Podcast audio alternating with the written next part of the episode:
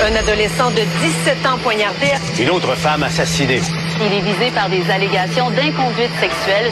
Les formations politiques s'arrachent le vote des familles. Comment faire fructifier votre argent sans risque? Savoir et comprendre les plus récentes nouvelles qui nous touchent.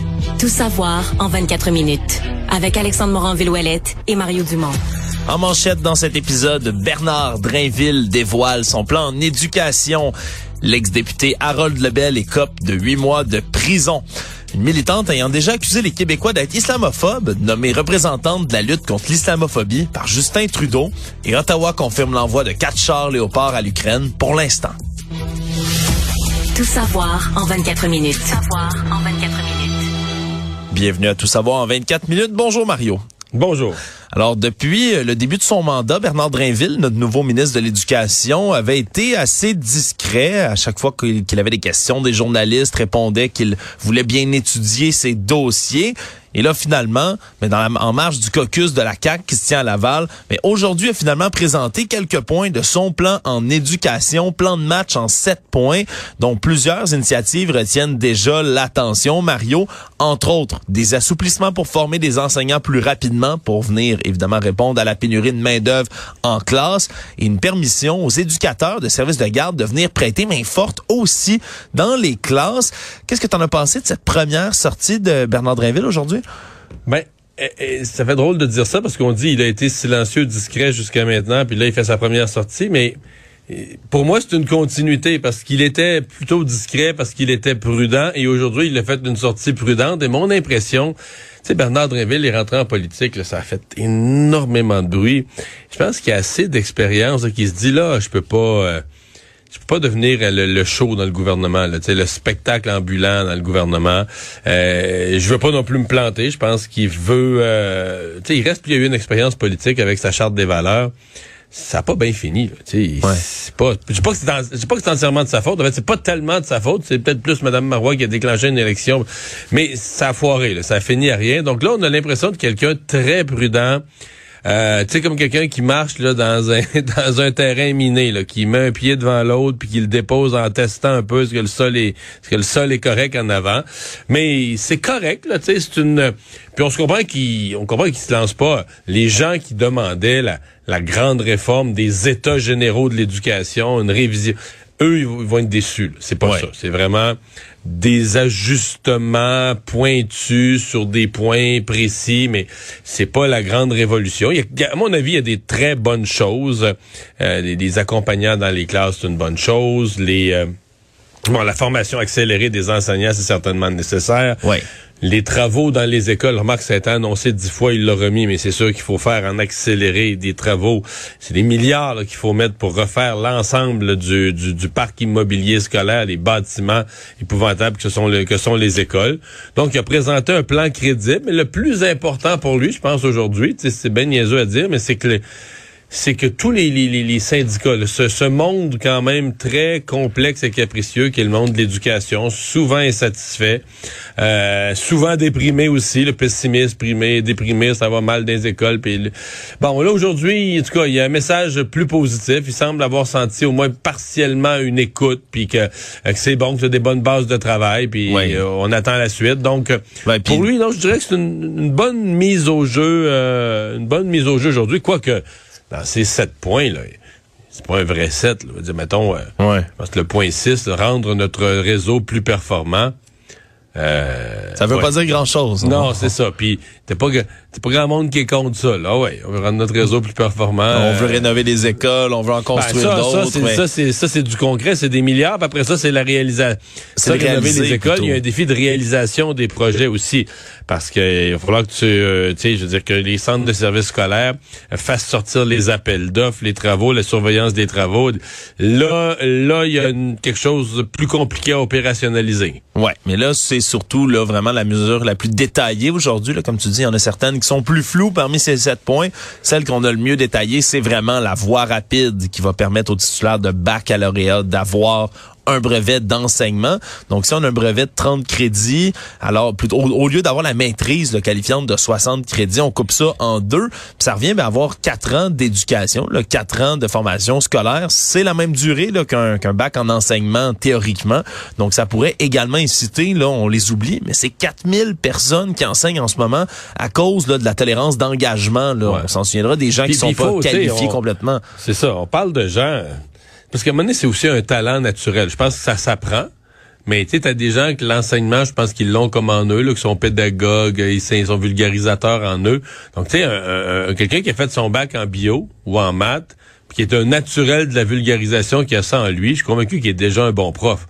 Mais bon, l'évaluation, euh, les cas des enfants en difficulté, je dire, apprendre à devenir un enseignant, je comprends là, que c'est c'est plus que d'un bon, un bon vulgarisateur, un bon communicateur, c'est un ensemble de connaissances qu'il faut développer, qu'il faut étudier, mais qu'on le fasse, qu'on ait une version accélérée dans l'état actuel du manque de profs, là, ça je pense que c'est bien bien raisonnable. Si tu me permets Mario, même dans le dans la perspective, hein, j'étais étudiant moi aussi il y a pas si longtemps, je j'ai comme l'impression, on dirait, que d'avoir cette option-là, une fois que tu as fait ton baccalauréat, je pense qu'il y a beaucoup de gens qui font un bac parce qu'ils veulent faire un bac, parce qu'on leur dit de faire un bac, qu'ils finissent après, puis qu'ils se rendent compte qu'ils savent pas trop où ils veulent aller après.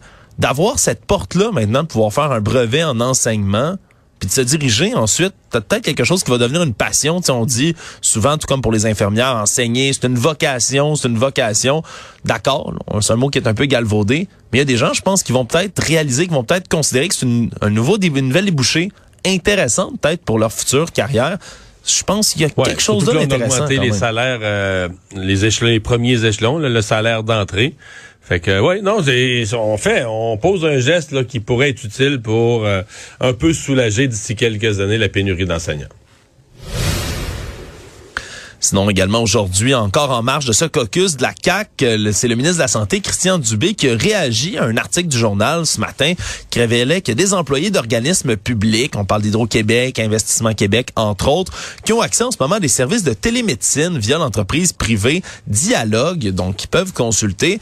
Et là, on a eu, on a vu évidemment là, des, des, des soupçons de ce système à deux vitesses qui pourrait exister, certaines craintes qui étaient soulevées, entre autres par les oppositions et autres, mais on a fermer la porte là, tout de suite aujourd'hui du côté de Christian Dubé. On n'entend pas du tout interdire aux employés de l'État d'avoir recours à la télémédecine pour éviter justement mais l'attente en clinique.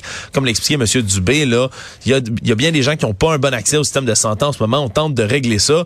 Pourquoi enlever cet accès-là à certaines personnes si on peut les aider? En plus là du côté de ouais c'est mais, tu sais que la vérité c'est que il y a de plus en plus d'employeurs c'est sûr on n'est pas euh, c'est pas des gens au salaire minimum. Dans les emplois euh, plus haut de gamme, dans les entreprises où il y a beaucoup de compétition pour garder ses employés, puis des employés, là, dans certains cas, bien formés, bien rémunérés. Euh, c'est devenu... Euh, parce que là, on cherche le petit plus. Tu as déjà, as déjà une assurance santé. Ces entreprises-là ont déjà un programme d'assurance collective. Puis là, un petit plus, c'est l'abonnement à la télémédecine, l'accès à la télémédecine. Et pour l'entreprise, il y a comme, on fait d'une pierre quasiment trois coups, souvent.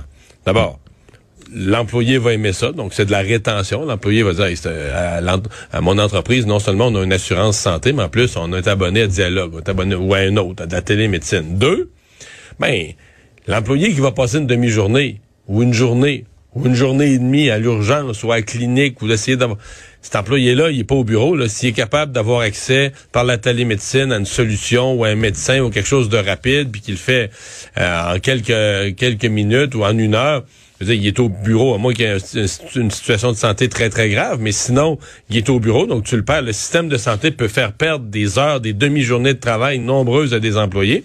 Et trois, euh, il y a aussi des services, c'est la télémédecine touche de plus en plus même à la santé mentale. Fait que tu veux garder tes employés heureux. Donc c'est une longue histoire pour dire que c'est de plus en plus utilisé. Donc le gouvernement est un employeur. ce que j'ai décrit là, des employeurs qui veulent garder leur monde, mettons Hydro-Québec, c'est un gros employeur qui a besoin de, plein de ressources spécialisées, ingénieurs, administrateurs. Euh, même chose Investissement Québec dont eux, Investissement Québec compétitionne avec qui? Avec des banques, avec les firmes qui sont dans le domaine du placement, de, la finance, etc. Pour, pour recruter du monde. Alors, probablement que les entreprises concurrentes, celles qui pourraient leur voler leurs employés ou celles à qui ils vont voler des employés, c'est un peu de même ça marche, ben, ils ont ce genre de, ils ont ce genre de service-là. Si tu veux compétitionner, mais je comprends le malaise. Ah, ben là, l'État, l'État qui encourage une médecine privée, puis c'est comme en même temps la honte. C'est l'État qui reconnaît que ces services sont peu accessibles. C'est un peu ça. C'est quelque part, c'est des branches de l'État qui reconnaissent, ah ben là, la santé publique, oublie ça, là, on n'aura jamais de service, là. On va rien qu'attendre. Mais, ouais. quoi dire, quand ça marche pas, là, quand ça marche pas, les gens cherchent des portes d'entrée, ils cherchent des solutions. Fait que tu vas en avoir tout le temps de ça. Maintenant, est-ce que, est-ce qu'on veut, parce que l'alternative, il y a deux alternatives. Soit on abandonne la télémédecine, on dit au Québec on veut pas ça. C'est une nouvelle technologie, euh, c'est un ensemble de nouvelles technologies qui rendent accessibles euh, des soins de santé plus rapidement. Je pense pas qu'on va arrêter ça. Est-ce qu'on veut nationaliser la télémédecine, dire euh, la télémédecine devrait, c'est le gouvernement, l'État qui devrait gérer toute la télémédecine? Ben là, si on veut que ça marche pas, on n'a rien qu'à faire ça. Actualité. Tout savoir en 24 minutes alors qu'il avait déjà été reconnu coupable d'agression sexuelle. Harold Lebel, l'ex-député du Parti québécois, a connu sa sentence aujourd'hui, peine de huit mois de prison pour cette agression sexuelle survenue en 2017. On l'avait déjà reconnu coupable, comme je le dis, en novembre dernier. Mais là, donc, c'est sa peine de détention à laquelle va s'accumuler aussi ben, une inscription au registre des délinquants sexuels pour une période de 20 ans, va être sous le coup d'une probation, deux ans aussi, interdiction d'entrer en contact avec la victime. Et le juge est aujourd'hui aujourd'hui, juge Franqueur, dans sa lecture du jugement, qui a été euh, pas très tendre envers Harold Lebel, a souligné le courage de la jeune victime, sa grande force mentale également. Elle qui a été, dans ses propres mots, trahie par un ami, un mentor en qui elle avait confiance. Harold Lebel également, lui, qui s'est adressé au juge Franqueur en parlant de conséquences terribles sur sa vie, mais des conséquences qu'il va lui falloir assumer et surmonter. Donc c'est euh, c'est un dénouement finalement pour ce procès, soulagement pour la victime également dans une lettre qu'elle a transmise au juge. Mais c'est quand même quelque chose, là, ce procès autour d'Harold Lebel, l'histoire, elle a traîné pas mal, Mario, et ça se finit juste, maintenant. Ouais, juste l'idée qu'un élu, et c'est arrivé quelques fois euh, dans l'histoire, là, mais juste l'idée qu'un élu, euh, tu sais, qui était député il y a encore euh, quelques mois à peine, euh, prenne le chemin des, des cellules, c'est déjà énorme comme événement. Et la, ben, je, pensais, écoute, on, le, verdict du jury était clair. Là, il a été jugé 12 euh, personnes, ils ont tranché. Euh, il y a encore des gens qui pensaient que Harold Lebel allait éviter la prison. C'est-à-dire, on entend souvent les peines dans la collectivité, quelqu'un qui a aucun antécédent judiciaire.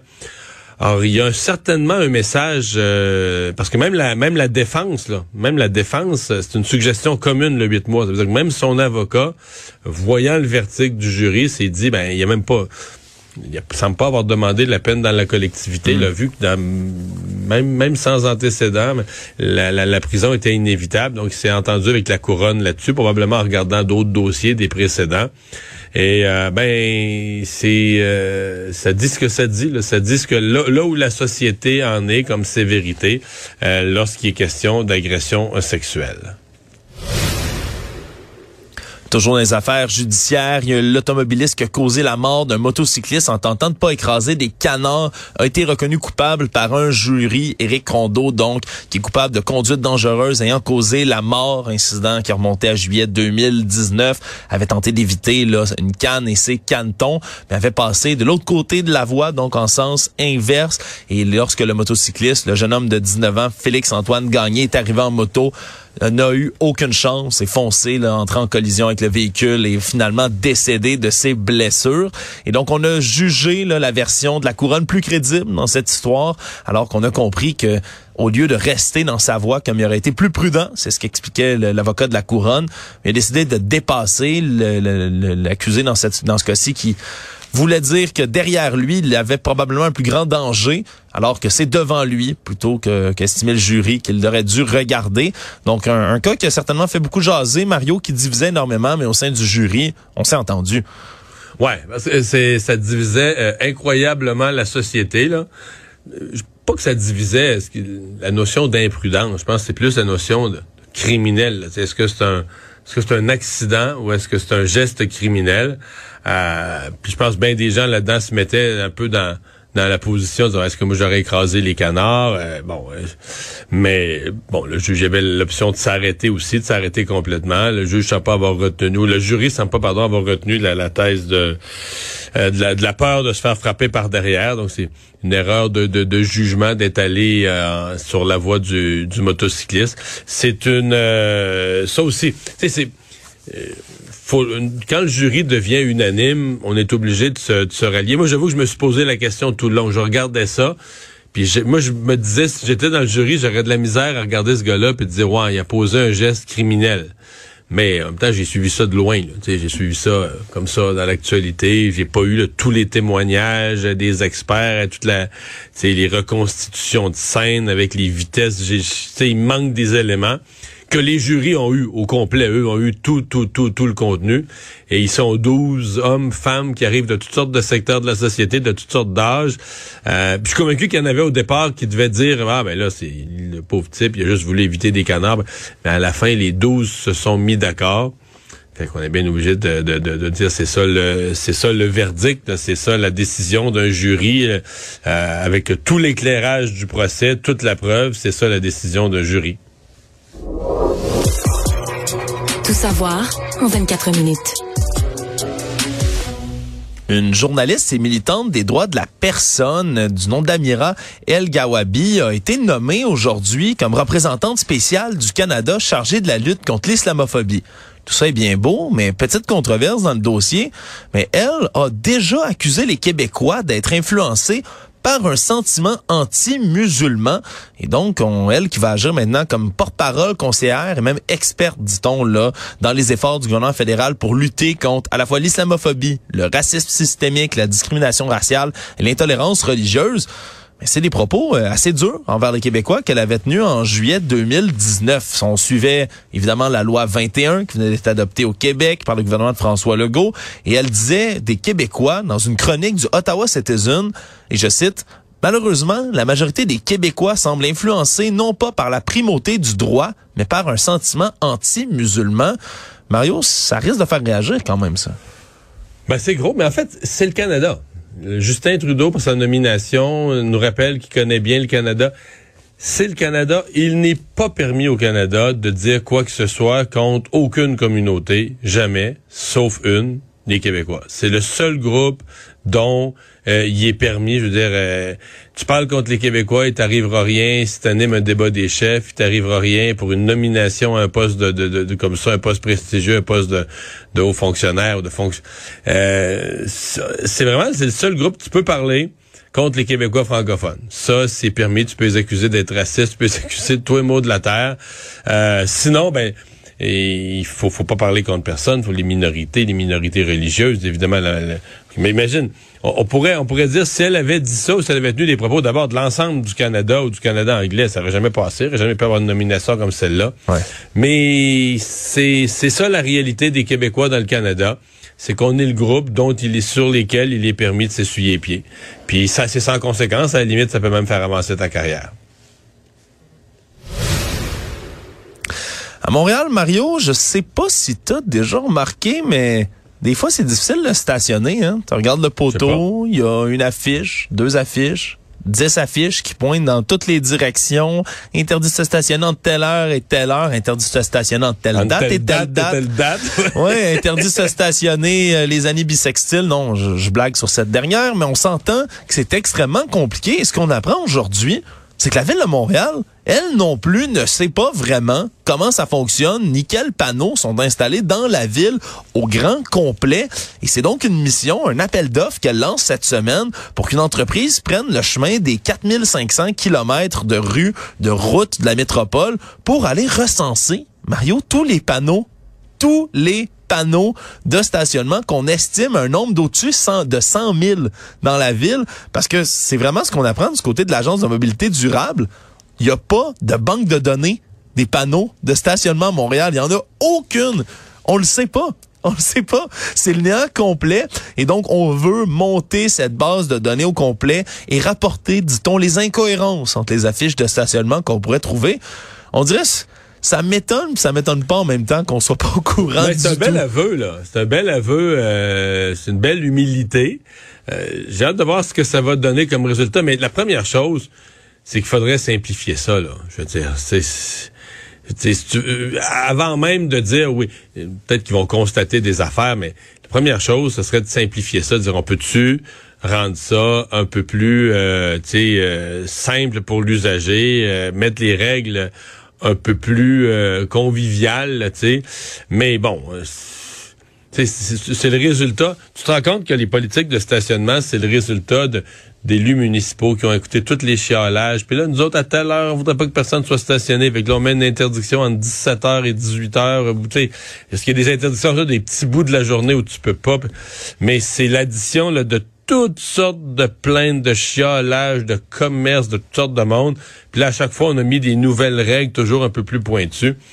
Euh, J'ai très, très, très, très peu de foi euh, dans ça, mais déjà, si on l'indiquait mieux, parce que, tu sais, Ouais. les interdictions, parce qu'en plus d'être compliqué, t'as les petites flèches, là, tu sais, que c'est à partir d'ici, euh, c'est à partir d'ici que tu peux plus, mais là, la flèche, parce donné, la flèche, ils ont soufflé de la neige dessus, fait que là, elle est plus vraiment, tu l'angle est plus vraiment au 45, fait que c'est avant la flèche que je peux pas, ou c'est après la flèche que je peux pas? Je pense qu'il y aurait moyen de mieux indiquer dans, dans, dans beaucoup de villes. Il n'y a, pas une ville qui est aussi pas claire qu'à Montréal. Ah. Partout ailleurs, c'est plus clair. Donc, il y aurait des apprentissages à faire. Et Mario, j'en ai fait les frais. Hein. Je dois simplement te raconter que quand... Moi, je suis très au courant que la ville ne sait pas où on peut pas se stationner parce qu'une fois, on a remorqué mon véhicule pour un déneigement alors qu'il n'y avait pas vraiment de neige. On a, mais à la limite, c'est pas grave. On a remorqué mon auto dans une zone de stationnement interdit où elle est restée deux jours puisque j'étais pas là pendant la fin de semaine et donc j'ai accumulé à peu près 500 dollars d'amende. C'est bien le fun tout ça. OK, parce qu'ils t'ont mis les contraventions à Oh. l'endroit où ils t'avaient remorqué. Oui, oui, oui, oui, ben oui. Donc, ils ont lendemain. déposé ton véhicule. La remorqueuse a déposé ton véhicule dans un endroit interdit. Oui, et comme euh, ouais, et là, ils m'ont donné un premier ticket. Puis le lendemain, ils se sont se sont pas dit ah, il est peut-être pas là pour la fin de semaine. Non non. Ah, il y avait déjà deux tickets dessus, on va en remettre un troisième pour une bonne mesure. Alors euh, ils ont mis ça là-dessus puis comme c'est le véhicule, euh, j'en suis pas le propriétaire, hein, c'est c'est dans la famille de ma copine qui en est propriétaire. Ben moi je peux pas me rendre pour aller contester l'étiquette, alors ça va rester lettre morte. Je les ai payés et j'étais bien content, tu peux le deviner. Bienvenue à Montréal. Économie. On savait déjà qu'Home Depot avait, euh, disons, badiné avec les données personnelles de certains usagers, certains clients pour les fournir à Facebook. Un rapport rendu public aujourd'hui par le commissaire à la vie privée, Philippe Dufresne, qui a dénoncé cette pratique. On apprend, on comprend un peu mieux les rouages de cette mécanique. Donc, on fournissait les adresses de courriel de la clientèle d'Home Depot qui étaient recueillies par l'entremise des reçus électroniques. Et on utilisait la fonction conversion hors ligne de Meta pour communiquer les renseignements. Ce qu'on dit, c'est que c'était chiffré, ces adresses électroniques-là, mais du côté de Meta, c'est extrêmement facile après ça de retrouver le compte Facebook qui est associé et lié à une personne et on pouvait donc donner des renseignements sur les achats qui étaient effectués. On sait que ça durait depuis au moins 2018 jusqu'à maintenant. On connaît pas également le nombre de clients qui ont été touchés, mais c'est vraisemblablement un nombre qui est très important selon le commissaire. Et là, Et moi, surtout sans leur consentement. Ouais, mais là, ce que Home Depot, et c'est la défense d'Home Depot, on dirait, pour moi, qui m'a, qui m'a sorti de mes gonds aujourd'hui, ils disent qu'il y avait le consentement tacite des clients parce que ceux-ci pouvaient demander de lire la, la déclaration de confidentialité complète. Donc, tu sais, les, les petits caractères, pouvaient le lire sur le web ou le demander en succursale, Mario. Imagine, t'as 10 Donc, quand- personnes derrière toi, là. Quand l'employé te demande, c'est quoi votre courriel, là, là, tu lui demanderais, moi, je voudrais lire la déclaration de qu'est-ce que vous allez faire avec mon courriel. Puis là, je me rendrais compte qu'en donnant mon courriel, j'approuve qu'il pourrait le donner eux, à quelqu'un d'autre. C'est exactement ça, la défense de Home Depot qui n'a pas été retenue, Mario, C'est aujourd'hui. intéressant de savoir combien de gens ont dit, avant de donner leur courriel, ont demandé à lire une déclaration de deux pages en petits caractères. C'est une très bonne question, ça. Pour moi, c'est zéro, euh, c'est zéro? Le monde. Ouais, d'après moi aussi, il y a pas grand monde qui ont, qui ont donné le consentement explicite. Mario, on l'attendait là, la défense euh, aujourd'hui du Canada, de par sa ministre Anita Anand, de confirmer l'envoi de quatre chars d'assaut Léopard 2 à l'Ukraine dans les prochaines semaines, nombre qui pourrait augmenter, dit-on, en fonction de l'évolution de la guerre, puisqu'on a 82 de ces chars dans l'arsenal de l'armée canadienne qui vont venir s'ajouter, évidemment, à tous les autres chars qui sont envoyés. Là, un plan de plus de 100 chars, 31 M1 Abrams Qui ont été achetés par les États-Unis, 62 Léopard 2 qui proviennent d'un peu plus partout en Union européenne. Ça va s'ajouter évidemment aux 200 véhicules légers que le Canada veut envoyer, le système de défense aérien qui a été acheté à grands frais aux États-Unis également. il y avait le chef d'état-major du Canada, le plus haut gradé, le Wayne Ears, qui était là également avec Madame Anand et qui a eu des mots là quand même assez durs envers la Russie. Il a dit que le pays allait utiliser n'importe quelle excuse pour se lancer dans une nouvelle attaque, là, parlant de la Russie. Il a dit, s'ils veulent une désescalade, ils peuvent quitter l'Ukraine. Donc des mots forts. On n'est pas habitué de les entendre de la part de la défense du Canada. Mais disons que ça vient, ça vient mettre les points sur les i aujourd'hui, Marie. Le Canada qui fait sa part, mais c'est ça. C'est sa part. C'est la part du Canada. Quatre, c'est ça. Quatre chars d'assaut. Je comprends, là. L'armée canadienne, là, qui, qui, qui, qui, je pense pas qu'il manque de solidarité envers l'Ukraine, mais qu'on sent depuis, ça a été la même chose quand ils ont donné le système de défense antiaérien.